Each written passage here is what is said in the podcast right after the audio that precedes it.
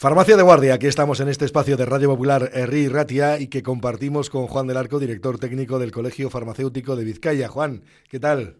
Pues muy bien, aquí una semana más hablando de temas de salud con las personas que escuchan Radio Popular. Pues mira, hemos dejamos la vez pasada, yo creo que con puntos suspensivos algunos temas, por ejemplo el de las vacunas, pero no ya para un calendario infantil, que eso ya yo creo que es más o menos conocido, o debería ser. Algún día podemos entrar en ello con más detalle, ¿no? Pero sí para un calendario para adultos, por ejemplo, ¿no? Más o menos los oyentes que están ahora mismo escuchándonos y que deben saber que más allá de la COVID y más allá de la influenza, es decir, la gripe, hay muchas más vacunas. Sí, efectivamente, como ya hemos dicho en otros programas, las vacunas son, junto con los antibióticos y la potabilización de las aguas, las tres medidas que más han contribuido a disminuir, la mortalidad a nivel mundial.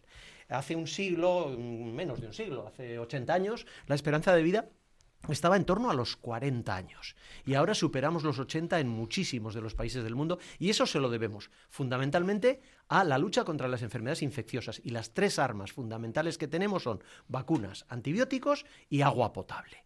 Entonces, las vacunas eh, son, yo creo que, todo el mundo lo sabe, pero no está mal recordarlo, ¿no? Son, son unos medicamentos especiales en el sentido que son naturales. O sea, mm, se, se coge un microorganismo y ese microorganismo es el que se mete dentro de la vacuna. La mayoría de los, de los medicamentos hoy en día son medicamentos de, síntesis, ¿no?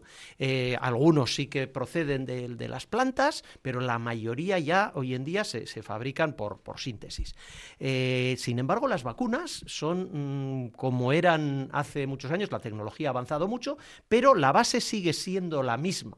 Es un microorganismo que bien eh, vivo, eh, en, una dosis muy pequeñita, bien un microorganismo eh, atenuado o inactivado, es decir, se, le hace un tratamiento para que esté inactivado, o bien eh, fracciones, o sea, un trocito de ese microorganismo, se introduce en una solución y eso es lo que nos pinchan cuando nos ponen una vacuna o lo que nos dan por vía oral, porque hay que recordar que también tenemos algunas vacunas para vía oral que fundamentalmente se utilizan para viajes.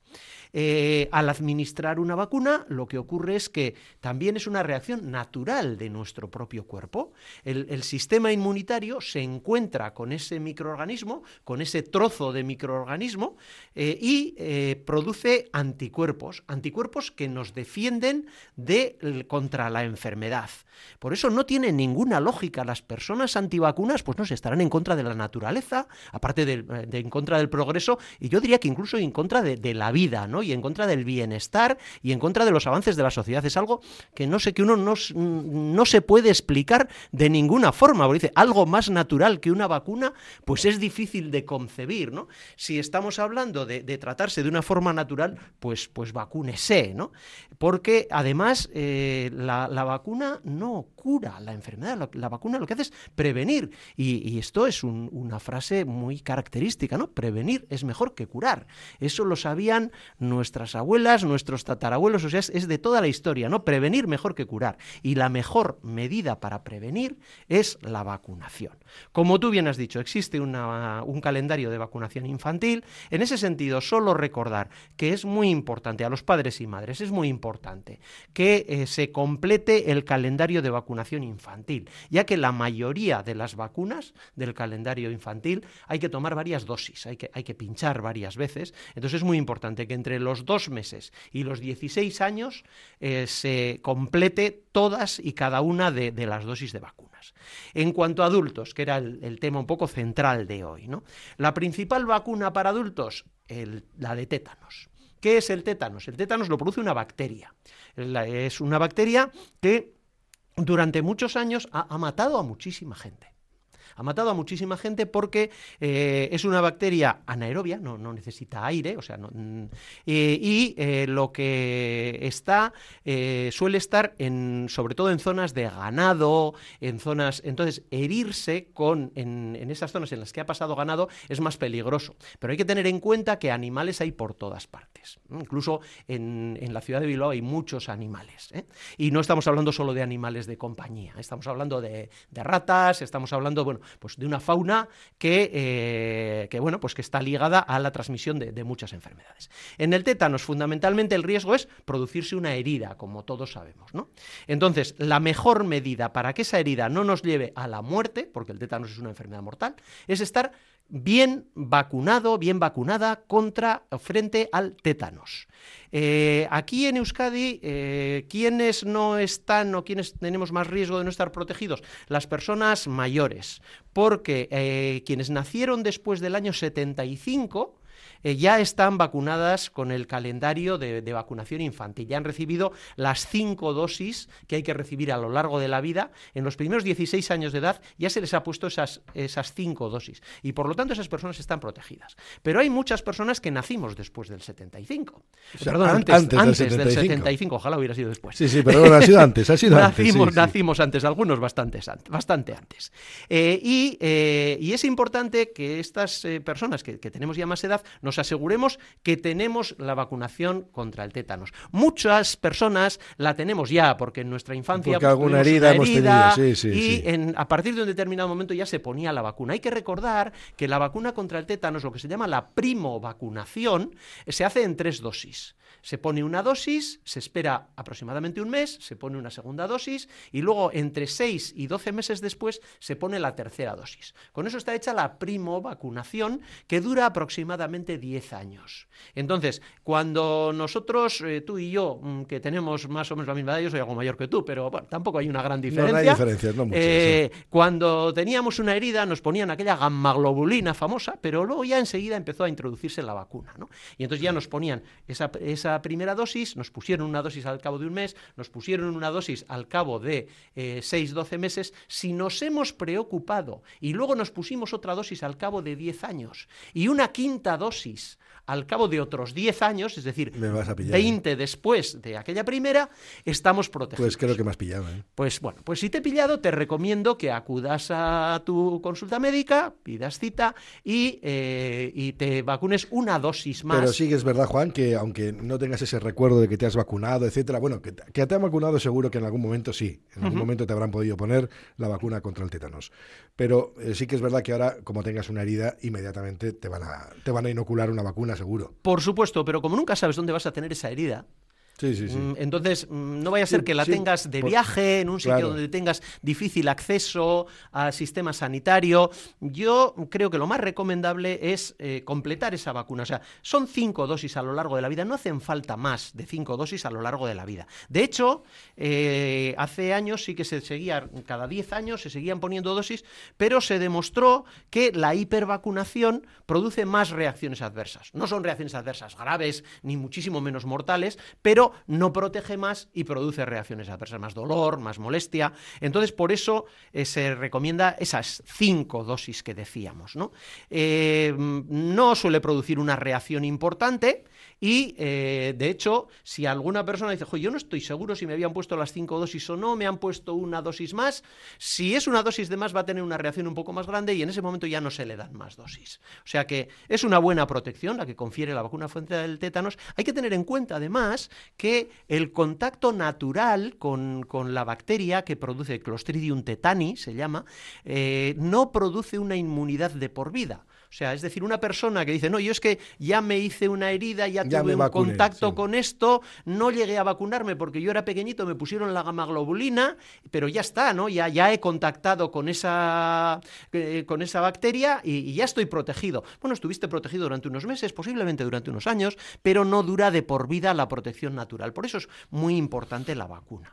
Eso en cuanto al, tétanos, que, mm, como digo, es la, principal en el tema de adultos. Bueno, sin olvidarnos de dos que tú has mencionado, que son la vacuna de la gripe y de la COVID, que es así que es recomendable hacerlas anualmente, porque al ser eh, enfermedades producidas por virus, los virus en general mutan Mm, unos cuantos de ellos al menos, mucho más rápido que las bacterias. Hay virus más estables, pero hay otros que son muy inestables, mutan muy rápido, de un año para otro el virus que circula es muy diferente y por eso hay que vacunarse de gripe y de COVID mm, todos los años y también es muy recomendable, no son vacunas tan eficaces como la del tétanos, o sea, no producen una protección del 100%, es una protección algo más baja, precisamente por esa mutación del virus. Pero es interesante vacunarse porque en cualquier caso, si no evitamos del todo la enfermedad, sí que van a ser eh, casos muchísimo más leves. Otra vacuna en, en, caso de las personas adultas, pues tenemos la vacuna frente a la tosferina. La vacuna frente a la tosferina se recomienda a todas las mujeres embarazadas, todas. ¿Y para qué? Pues para proteger al recién nacido, porque el recién nacido puede eh, contagiarse de tosferina en el momento del, del nacimiento, antes de que lleguen eh, mm, a cumplir meses suficientes para ponerle a él o a ella esa vacuna. ¿no? Entonces, por eso es importante vacunar a la embarazada, porque los anticuerpos que genera la embarazada van a transmitirse a través de la placenta y van a pasar, la madre, que es la que los genera, se los va a ceder a su bebé y va a estar el bebé va a estar protegido. Entonces, la vacuna se recomienda entre la semana 27 y la semana 36, preferentemente entre la 27 y la 31 del embarazo. Eh, otras vacunas, pues, mmm, a ver, eh, esto en cualquier caso, el tétanos, por ejemplo, que hemos comentado, es muy importante en la población inmigrante de, países eh, en desarrollo, de países que tienen un sistema sanitario bastante peor que el nuestro y no han llegado a vacunarse, por supuesto. La vacuna de la poliomielitis también es muy importante en esa población, aunque aquí prácticamente toda la población estamos protegidos frente a la poliomielitis eh, porque bueno, pues es un virus Está en, el que calendario en su día circuló y luego nos han vacunado. Sí, bueno, que Mm. vimos que hay gente que todavía, como, con edad ya, con mucha edad, que en su día tuvo problemas. ¿no? Sí, eh, la poliomielitis se empezó a vacunar muy pronto, muy pronto, con lo cual la persona que no está vacunada por la poliomielitis ya son personas de mucha edad y en su día mm, casi con toda seguridad tuvieron contacto con, con esta enfermedad y por lo tanto no hay un problema de, o sea, no, mm, la vacunación de poliomielitis en adultos eh, hoy en día aquí en nuestro medio sería para las personas inmigrantes de países donde no se, en donde no se vacuna, no hay, donde no se vacuna todavía o donde no se vacunaba cuando ellos eran, eran jóvenes. ¿no? Eh, al sarampión, pues también somos inmunes las, eh, las personas que nacimos antes de los 70, eh, somos inmunes porque era un virus que circulaba mucho. producía una enfermedad generalmente leve, de todas formas, de vez en cuando había algún caso mortal, ¿eh? tampoco hay que olvidarse Sí, sí. de esto. ¿eh? Lo que pasa es que era una enfermedad leve, entonces hoy en día prácticamente todo el mundo está vacunado y la, la, mm, protección es muy alta, pero eso no quiere decir que no haya que vacunar a todos los niños y niñas frente al sarampión, que es una enfermedad aparentemente leve, pero que en algunos casos se puede complicar. La vacuna de la varicela solamente sería recomendable en personas susceptibles, es decir, que no se hayan vacunado y que no tengan anticuerpos. Cuando esto suele ser... O que, o no la, o que no la pasaron.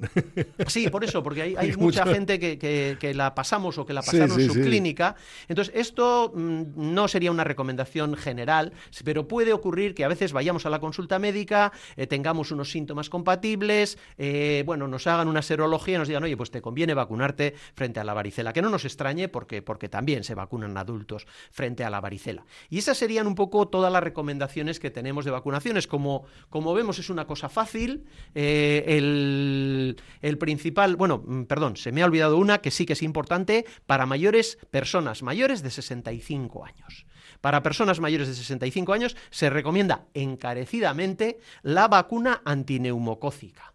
Esta, eh, bueno, es una sola dosis, o sea, un solo pinchacito, así que mm, animarse a todas aquellas personas mayores de 65 años que no se hayan vacunado, pues la vacuna. Bueno, pues aquí estamos hoy con esas recomendaciones precisamente de un calendario de vacunación para adultos que es fundamental, que es necesario para no tener problemas. Y bueno, ya dejaremos para otro momento aquellas vacunas, etcétera, que se toman pues cuando uno va de viaje, por ejemplo, ¿no? Para enfermedades que igual no son ni siquiera vacunas, pero bueno, sí que tiene que medicarse específicamente por los problemas que hay en otros lugares, en otros países. Sí, efectivamente. Mm, Dentro de mm, unas semanas podemos hablar de ese tema según se ahora- acerca los viajes. Los viajes, sí, sí, hablaremos. Se acercan los viajes de Semana de Santa. la medicación y la vacunación para, para viajar. Eso es, porque eso también es muy importante. Tenemos por un lado los viajes a nivel local, que también tendremos un programa de ello, Sí. y luego otro programa sobre viajes internacionales. Pues Juan del Arco, doctor en farmacia y director técnico del Colegio Farmacéutico de Vizcaya, gracias por compartir esta rato con nosotros, Juan. Gracias a todas las personas que nos están escuchando. Venga, es que ricasco.